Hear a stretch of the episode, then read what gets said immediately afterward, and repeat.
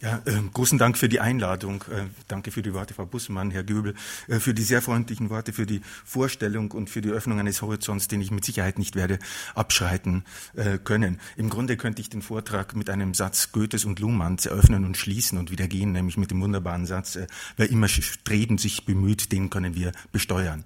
Ähm, aber äh, ähm, ich werde diese Pointe auslassen, werde auch versprechen, keine weiteren Pointen mehr in diesem Vortrag äh, äh, unterzubringen. Äh, es wird äh, tatsächlich pointless sein, was ich hier zu präsentieren habe. Ich habe tatsächlich das Angebot des ähm, ähm, Zentrums für Kultur- und Technikforschung angenommen, äh, überreden zu dürfen, worüber ich will und äh, ähm, habe mich entschieden, äh, etwas zu präsentieren, äh, was tatsächlich ähm, aus ähm, dem vorläufigen, aus vorläufigen Überlegungen besteht. Und damit sind für mich und äh, aber auch für Sie verschiedene Unbequemlichkeiten äh, verbunden.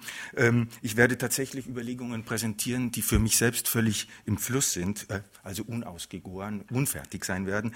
Ähm, ich werde es dadurch zu kompensieren versuchen, das tut man in solchen Fällen, dass ich manche Thesen äh, zuspitze, überspitze, vielleicht auch äh, etwas überzeichne.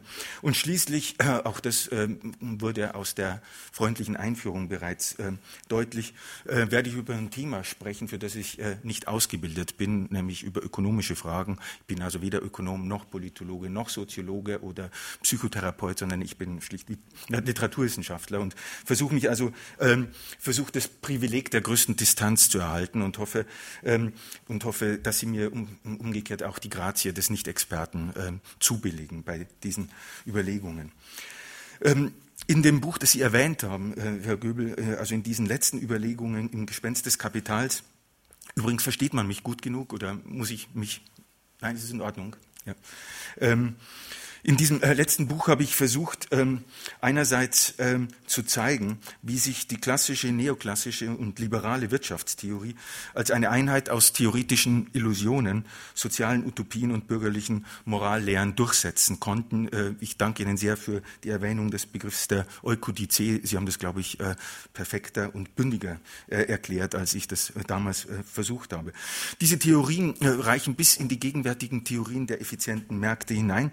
Aber andererseits, und das war ein anderer Ausgangspunkt in diesem äh, Buch, äh, wollte ich zeigen, wie die damit verbundenen Modelle, die immer auch mit Gleichgewichtsvorstellungen verbunden waren, das Geschehen auf den Finanzmärkten, also insbesondere auf den Finanzmärkten, nicht fassen konnten. Und mehr noch, diese Theorien waren vermutlich wesentlich dafür verantwortlich, dass auf diesen Märkten äh, äh strukturelle Instabilität herrscht. Äh, sie, diese Theorien, diese liberalen, klassischen, neoklassischen Theorien, erwiesen sich als ratlos oder ignorant angesichts einer Situation, in der Krisen und Crashs eben nicht die Ausnahme, sondern spätestens seit Ende der 80er Jahre die Regel geworden sind. In den folgenden Überlegungen, also in Überlegungen, die ich heute sehr provisorisch anstellen möchte, würde ich die Perspektive gern ein wenig verschieben und auf einen anderen Gegenstand lenken. Ich würde gerne die Frage nach der Besonderheit von Macht oder genauer von Machtbeziehungen im ökonomischen Regime stellen. Damit zusammenhängend würde ich gerne Verwerfungen in politökonomischen Entscheidungsprozessen in den Blick rücken. Verwerfungen, die im Verlauf der letzten sogenannten Krise offenkundig geworden sind. Und ich möchte meine These oder Hypothese, sehr vorläufige These, die mit dem Titel des Vortrags auch angedeutet ist, gleich vorwegnehmen, dass nämlich das gegenwärtige ökonomische Regime unkontrollierbare und unkontrollierte Souveränitätseffekte erzeugt, die das Geschick unserer Gesellschaften, unserer Volkswirtschaften äh, unmittelbar bestimmen. Und ich werde natürlich in den folgenden 30, vielleicht 40 äh, Minuten ähm, und auch hier nehme ich eine Enttäuschung vorweg, wahrscheinlich mehr Fragen aufwerfen, als ich äh, beantworten kann. Zunächst vielleicht nur zur Erinnerung ähm, ähm, einen Blick auf die vergangene und immer noch aktuelle Krise, einen Blick auf ihren Verlauf, auf verschiedene Phasen, die diese Krise oder sogenannte Krise durchgemacht hat und die verschiedenen damit verbundenen Eskalationsstufen. Sie erinnern sich sicher, es begann sehr zart 2007, das erste Schritt mit einer privaten Schuldenkrise, das heißt mit dem schleichenden Kollaps des amerikanischen Hypothekenmarkts. Zweitens, aufgrund der Struktur der Finanzmärkte. Das heißt also, aufgrund internationaler Verflechtungen und der besonderen Geschäftsmodelle, nämlich des Derivathandels, wurde daraus ein globales Liquiditätsdrama, und zwar sehr schnell nach der Lehman-Pleite. Dritter Schritt, durch die Hilfspakete, Bankenrettung etc. Wurden diese, äh, wurde dieses Liquiditätsdrama äh, zu einer Krise öffentlicher Haushalte, wie Sie wissen, zu einer Staatsschuldenkrise ebenso global. Und viertens, glaube ich, kann man eine letzte Zuspitzung dieses Krisenszenarios erkennen, eine letzte oder jüngste Zuspitzung, die ich gerne eine Sklerose politischer Entscheidungsprozesse nennen möchte oder sehr einfach gesagt eine Krise des Regierens. Ähm, man steht vor einer schwierigen, unklaren Verteilung von Handlungskompetenzen zwischen politischen Instanzen, ökonomischen Akteuren und natürlich demokratischen Prozeduren. Eigentlich müsste man hier von einer Krise des gesamten kapitalistischen Systems sprechen, einschließlich seiner politischen Institutionen und rechtlichen Bedingungen. Das wird insbesondere in Europa manifest und flagrant, wie Sie alle wissen. Europa ist ein idealer Schauplatz für dieses Drama mit Spannungen zwischen gewählten Regierungen, nationalen Souveränitäten, europäischen Zuständigkeiten und transnationalen Netzwerken. Und wahrscheinlich kann man bereits heute eine fünfte Phase dieser Krise, dieser Kriseneskalation, eine letzte Phase erkennen, wie immer das europäische Drama ausgehen wird, ob der Euro gerettet werden wird oder nicht. Und ich glaube, dass bis heute das niemand wirklich vorhersagen kann. Wie immer also dieses Drama ausgehen wird, diese Krise wird sich als ein Weg zur Befestigung eines Systems bewährt haben, das zu dieser Krise geführt hat. Man wohnt also im Augenblick mit dem gesamten Krisenmanagement einer Restauration einer Wirtschaftsordnung bei, die mit staatlichen Garantien, billigem Geld, äh, äh, Schuldenbremsen und natürlich mit Finanzinstituten, die heute noch mächtiger sind als 2007, die äh, Wirtschaftsordnung von vor 2007 wiederherstellen wird. Vielleicht könnte man aber sagen, zwischen dem Kollaps 2007 und 2008 und dem Neustart, der vielleicht in diesem Jahr endlich beginnen kann, wurden all die Mechanismen, all die Dysfunktionen und Verwerfungen sichtbar, die die, die, die, die globale Finanzökonomie bestimmen und deren Instabilität weiter bestimmen werden. Ich glaube, dass hier die Sollbruchstellen, vielleicht auch die Konfliktlinien vorgezeichnet sind, die die politischen Kämpfe in der Zukunft motivieren werden. Und ich glaube, dass man von hier aus einen Blick auf die Machtbeziehungen, wie angekündigt, im ökonomischen Regime werfen sollte. Das möchte ich im Folgenden tun und ähm, zwar mit drei sehr vorläufigen und eben sehr groben, vielleicht auch sehr grob schlechtigen Thesen. Erstens, Heute weiß man, und dieser Sachverhalt ist inzwischen relativ gut dokumentiert, dass die hektischen Verhandlungen zur Rettung von Lehman Brothers äh, 2008, dass diese Rettung von Lehman Brothers zwischen amerikanischen und britischen Regierungsstellen, Federal Reserve, internationalen Großinvestoren und natürlich Großbanken. Also heute weiß man, dass diese Verhandlungen, die sich zwischen dem 12. und dem 14. September, ein Wochenende 2008, hinzogen. Man weiß also, dass sie fast wie eine Kleistsche Novelle verliefen und an unglücklichen Umständen, Zufällen, kleinen Sturheiten, Fehleinschätzungen und selbstverständlichen Missverständnissen scheiterten und dann die größte Wirtschaftskrise seit 1929 auslösten. Am Ende musste man eingestehen, ich zitiere einen der Beteiligten, wir wissen nicht, wie das geschehen konnte. Das Ganze jedenfalls scheint, und ich erspare Ihnen die Details, ein sehr gutes Beispiel, ein sehr gutes Schauspiel dafür zu sein, wie Entscheidungen mit globaler Reichweite im ökonomischen Regime passieren. Also nach dem Modell einer Kleistschen Novelle. Improvisierte Meetings, politische und ökonomische Akteure, Zeitdruck, der von Finanzmärkten diktiert wird, all das hat im September 2008 das Geschick unserer Volkswirtschaften, unserer Gesellschaften wesentlich bestimmt und tut es natürlich irgendwie noch heute. Man könnte also sagen, Von diesen Verhandlungen, die zur Lehman-Pleite führten, bis zur europäischen Krisenpolitik heute, hat man es mit einer Informalisierung relevanter politischer Entscheidungen zu tun. Und zwar mit einer Informalisierung ihrer Verfahren und ihrer Instanzen. Das heißt, politökonomische Konsortien, Regierungsgremien, Ausschüsse, Troikas und so fort haben de facto die Regierungsgeschäfte übernommen und sind ausschließlich durch außerordentliche Ereignisse, durch Ausnahmefälle legitimiert. Es herrscht hier jedenfalls, ähm, ich glaube, das ist sehr offensichtlich, eine Art Notstands- und Maßnahmenpolitik, ähm, die sich durch einige Kennzeichen, durch einige besondere Merkmale auszeichnet. Lassen Sie mich ein paar dieser Merkmale, dieser Notstands- und Ausnahmepolitik der letzten Jahre skizzieren. Erster Punkt, wie schon angedeutet, es sind Notlagen, es sind Ausnahmesituationen, es ist eine Situation einer außerordentlichen politischen Bedrängnis, die so oder so das politische Handeln erzwingt. Das war 2008 so und das ist heute im Zeichen der Euro-Rettung ebenso. Zweitens, diese ungewöhnlichen Lagen, diese politische Bedrängnis spiegelt sich natürlich in ungewöhnlichen, nicht alltäglichen Reaktionen oder Maßnahmen. Diese Maßnahmen operieren eigentlich im regellosen Raum. Sie schöpfen rechtlich undefinierbare Spielräume aus oder suspendieren sogar vorübergehend Rechtsnormen wie zum Beispiel Haushaltsgesetze und führen schließlich zu nicht revidierbaren Resultaten, haben also gewissermaßen einen Endgültigkeitswert. Drittens, drittes Merkmal, diese Maßnahmen betreffen zwar das öffentliche Wohl oder was man so nennt, das öffentliche Interesse müssen aber um ihrer Wirksamkeit willen abseits der öffentlichen Kontrolle beschlossen werden, wie die Beratungen über die Lehmann-Pleite, äh, äh, wie die geheimen Regierungstreffen zu Beginn der Euro-Rettung. Viertes Merkmal.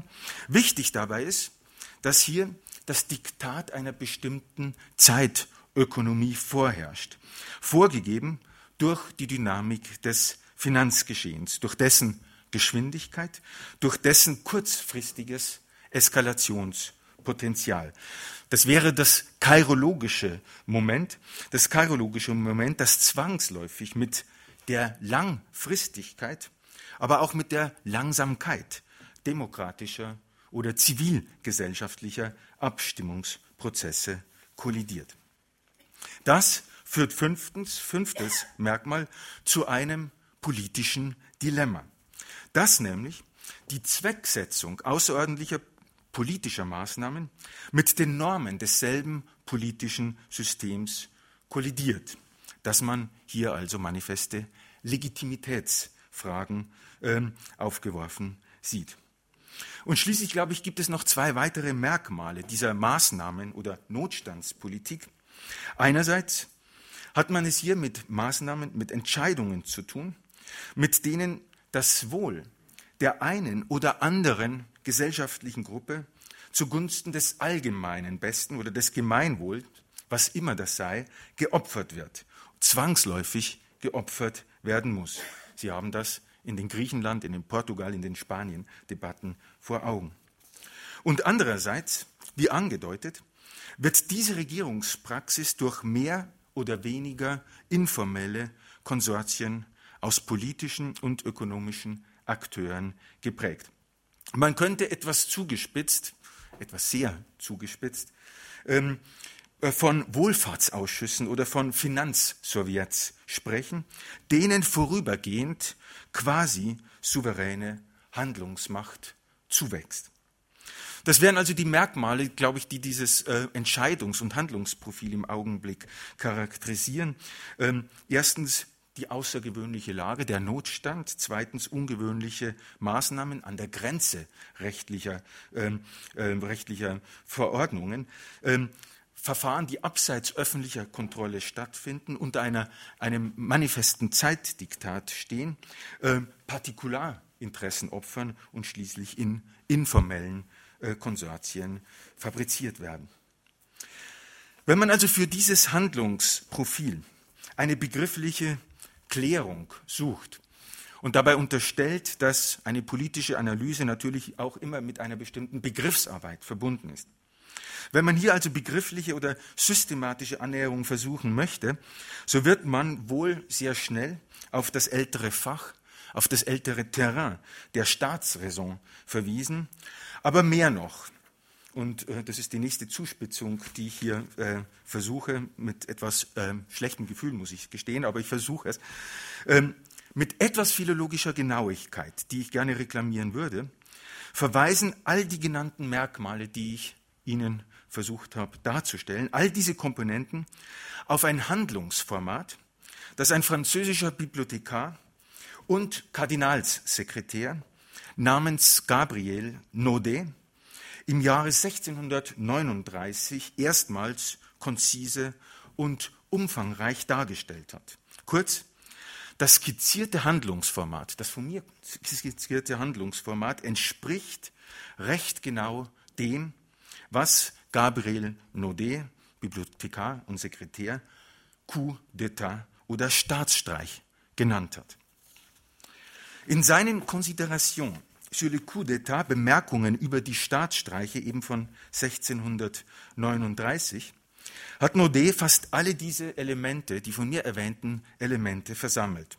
Situationen politischer Bedrängnis, es heißt dort Casus extremis Necessitate, also Notstandssituationen, die sofortige, kühne, außerordentliche, einmalige Interventionen des Regenten verlangen, die Zurückstellung rechtlicher Rücksichten, das Kriterium, nämlich die Rettung des allgemeinen Wohls und vor allem, ganz wichtig, den Erhalt und nicht etwa den Umsturz der gegenwärtigen politischen Ordnung. Die Suche nach äh, geeigneten Mitteln im konkreten Fall für einen konkreten Erfolg definiert, ähm, wenn Sie so wollen, den äh, Bereich des Handelns im Zeichen des Staatsstreichs. Meine erste, also etwas zugespitzte These wäre also, der finanzökonomische Notstand der letzten Jahre hat ein Regierungshandeln provoziert, das sich mit seiner Logik, mit seinen Effekten mit seiner Informalität im Umkreis eines kontinuierlichen Staatsstreichs bewegt.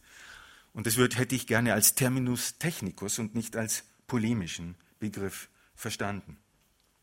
Nebenbei bemerkt nur eine kurze Anmerkung. Sie wissen vielleicht, wahrscheinlich, mit Sicherheit, dass im europäischen Stabilitätsmechanismus ESM, also in dem, was man permanenten Rettungsfonds nennt und über dessen Verfassungsmäßigkeit ja im September dann auch entschieden wird, dass in diesem europäischen Stabilitätsmechanismus derartige Strukturen auf Dauer gestellt werden sollen.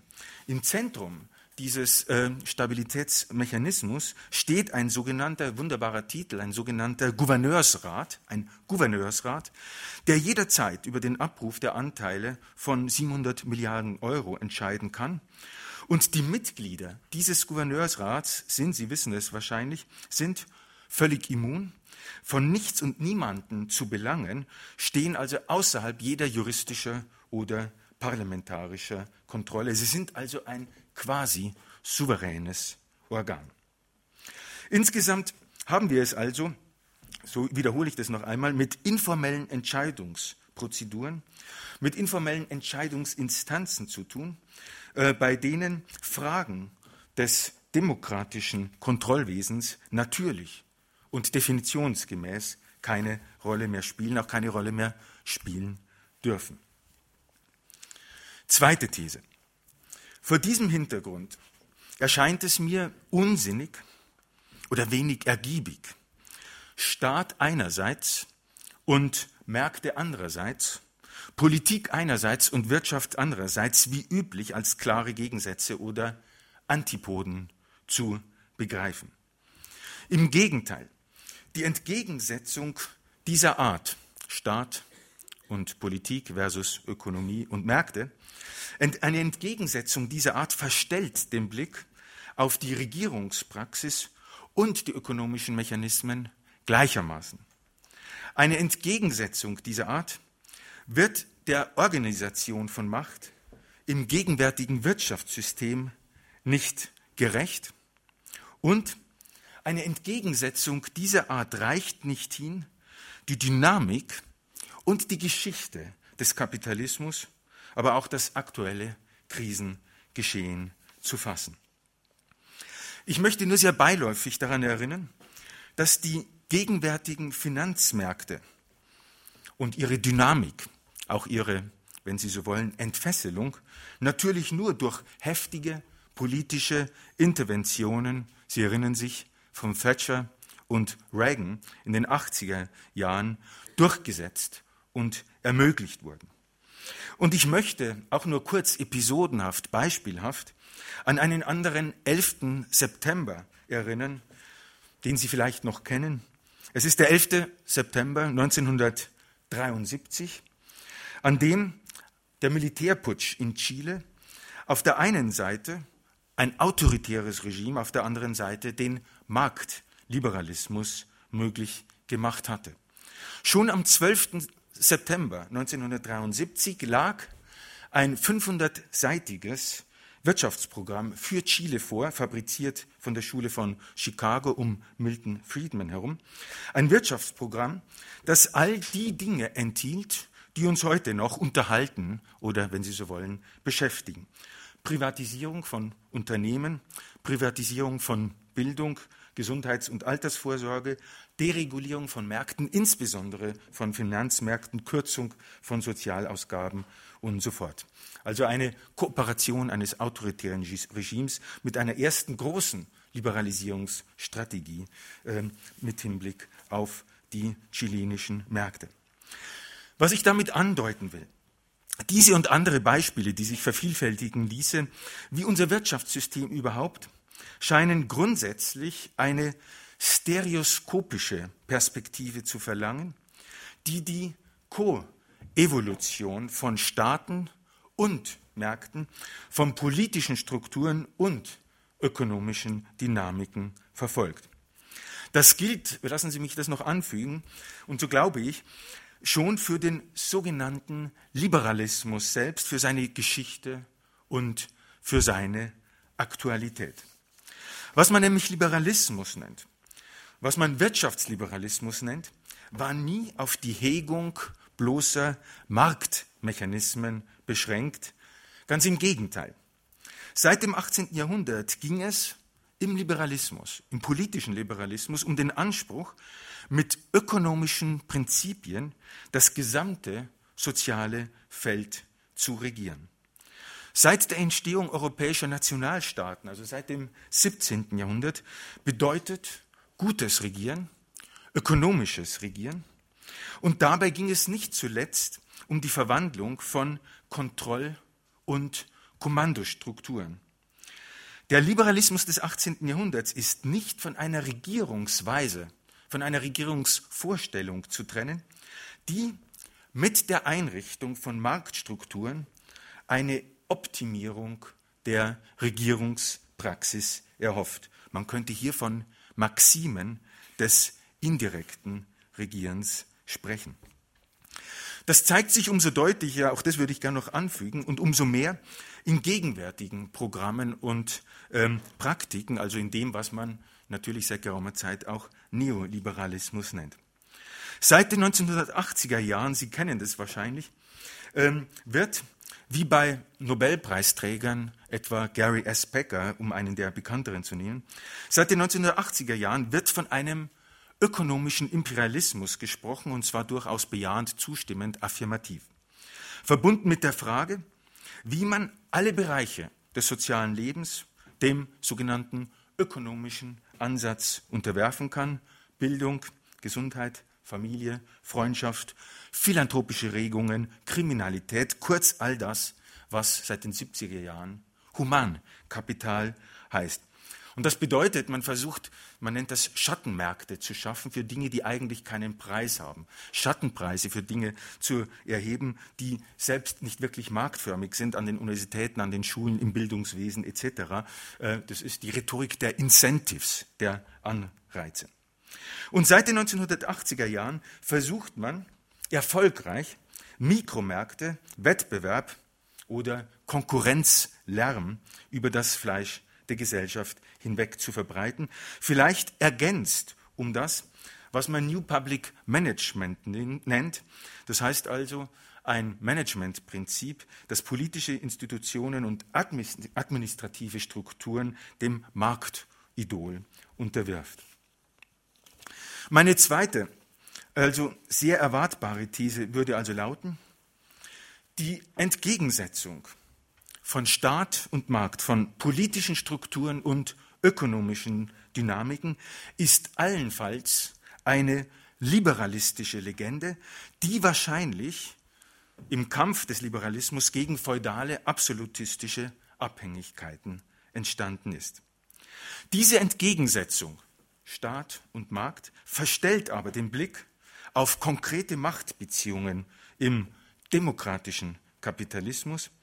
Demgegenüber ging es vielmehr um die Funktionsweise einer bipolaren Maschine, einer bipolaren Regierungsmaschine, in der Politik und Ökonomie aufeinander einwirken. Ich glaube, Regierungspraxis heute ist nur als politökonomischer Komplex zu begreifen. Dritte und letzte These.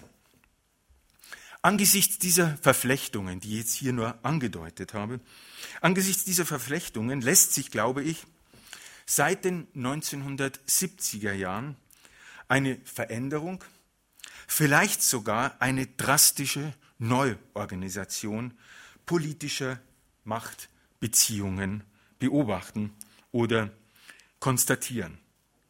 Das ist natürlich erkennbar, nur beiläufig bemerkt, am Machtzuwachs transnationaler Organisationen wie WHO, IWF, OECD und so fort. Das heißt also Organisationen, die sehr erfolgreich wirtschaftspolitische, aber auch bildungspolitische Reformen über nationale Grenzen hinweg durchsetzen konnten. Vor allem aber scheint mir, dass die Liberalisierung von Finanzmärkten und darum geht es im Wesentlichen, dass die Liberalisierung von Finanzmärkten die wechselseitige Abhängigkeit von globalen Marktsystemen und Nationalstaaten dramatisch erhöht hat. Man hat es mit einer Situation zu tun, die von einer Finanzialisierung, Finanzialisierung ist dieser Neologismus dafür, von einer Finanzialisierung staatlicher Strukturen und Institutionen geprägt ist. Ich glaube, und hier wird es ein wenig spezialistisch, was ich sagen möchte, dass sich dieses Ineinander, diese wechselseitige Abhängigkeit am besten in der Rolle, in der Funktion und am Status von Zentral-, National- und Notenbanken zeigt. Also wenn man sich fragt, wo schaut man hin, um dieses Ineinander von politischen Strukturen und ökonomischen Dynamiken zu beobachten, bieten sich Zentral- und Notenbanken und ihre Geschichte regelrecht an. Ich möchte hier nicht weiter auf die Geschichte dieser Institute, also Zentralbanken, Notenbanken etc. eingehen, nur festhalten, dass diese Anstalten seit dem 17. Jahrhundert meist als private Unternehmen gegründet wurden, dann aber das Monopol der Notenausgabe, also der Geldschöpfung, erhielten. Das betraf beispielsweise 1694 die Bank of England und das betraf sehr viel später und nach langen und hitzigen Debatten 1913 das Federal Reserve System in den Vereinigten Staaten. Wichtig ist, dass schon in ihrem Format diese Zentral- und Notenbanken privat-öffentliche Hybride sind, privat-öffentliche Schnittstelle. Sie sind gewissermaßen Konverter zwischen privaten und öffentlichen Interessen. Ihre Funktion jedenfalls besteht darin, dass sie staatliche Garantien für private Unternehmungen abgeben und nicht zuletzt, Sie wissen das alle, als Lenders of Last Resort funktionieren. Also als letztinstantliche Kreditgeber äh, sie regeln den Umlauf von Schuld und Kredit, von Kreditgeld in letzter Konsequenz. Und man kann diese Zentral- und Notenbanken durchaus als Instanzen eines neuen und ganz konkreten Sozialvertrags begreifen. Sie installieren nämlich ökonomische, aber auch soziale Verpflichtungsstrukturen durch den umlaufenden Kredit. Zentralbanken wären jedenfalls neue Faktoren in der Organisation politischer Macht. Es zeichnet sich mit ihnen eine Machtverlagerung hin zu Zentralbanken ab. Am Beispiel der Bank äh, von England hat man das bereits um 1800 sehr ausführlich diskutiert. Es hieß dort, eigentlich sei die Bank von England der Mittelpunkt des Staates. Eigentlich sei die Bank von England das Palladium der Staatswohlfahrt und so weiter. In jedem Fall wesentliche zentrale Agenturen im entstehenden Finanzkapitalismus. Und hier, glaube ich, zeigt sich, zeichnet sich eine bedeutsame Veränderung seit den 1970er Jahren ab, seit dem Ende des Abkommens von Bretton Woods. Das heißt, seit einer Zeit, die, wie Sie vielleicht wissen, durch flottierende Devisenkurse, Deregulierung von Finanzmärkten, der sogenannten Derivatrevolution, der Lösung der Finanzmärkte von den Börsenschauplätzen geprägt ist und natürlich von einer Vervielfachung des Handelsvolumens gegenüber den Märkten für Güter und Dienstleistungen. Nur ein Beispiel. 2007 äh, betrug das Volumen der Finanzmärkte das 73-fache des weltweiten Bruttosozialprodukts. Aber das nur nebenbei. Auf diesen Märkten jedenfalls werden nun Dynamiken freigesetzt, die unmittelbar mit der politischen und öffentlichen Funktion von Zentralbanken interagieren. Lassen Sie mich das kurz andeuten und dann auch zum Schluss kommen. Neue Finanzinstrumente, diese sogenannten Derivate, haben die wunderbare, ich würde vielleicht sogar sagen, artistische Fähigkeit, jede mögliche Kapitalart in Geld zu verwandeln, also liquide zu machen. Man spricht hier von Geld Surrogaten. Das bedeutet nun, dass Finanzmärkte ähm, selbst das Vermögen zur Geldschöpfung gewinnen, dass Finanzmärkte selbst das Vermögen zur Liquiditätsbeschaffung gewinnen. Und das bedeutet wiederum, dass das Liquiditätsmonopol von Zentralbanken zu den Finanzmärkten abwandert oder im Begriff ist, abzuwandern. Man könnte also sagen, der Wert von Währungen mit allen damit verbundenen Folgen für unsere Volkswirtschaften wird nun neu gegründet. Nicht mehr auf die Politik der Zentralbanken, sondern auf den privaten Handel mit privaten Finanzprodukten. Das hat, glaube ich, drei Konsequenzen, die ich kurz andeuten möchte, sehr thesenhaft. Ich stütze mich dabei natürlich auf jüngere Untersuchungen, das habe ich mir nicht selbst aus den ähm, Fingern gesaugt. Erstens, mit der Privatisierung der Liquiditätsbeschaffung. Das heißt, mit der Aufhebung der Grenze zwischen Geld und Finanzkapital löst sich die Geldmenge, die zirkulierende Geldmenge von der Schranke des bestehenden Gelds das heißt, die Orientierung an feststellbaren Geldmengen wird illusionär oder schwierig. Die Geldpolitik der Zentralbanken, die sich immer noch an stochastische Gleichgewichtsmodelle halten, gerät an ihre Grenze. Oder, ganz einfach formuliert, man hat es nun mit der Unkontrollierbarkeit zirkulierender Geldmengen zu tun. Zweite Konsequenz. Das verändert auch die Rolle der Zentralbanken, ihre Funktion auf diesen Märkten. Sie werden nämlich von Lenders of Last Resort, also von einer Art Sicherheitsnetz für Kapitalmärkte, zu Investors oder Borrowers of Last Resort.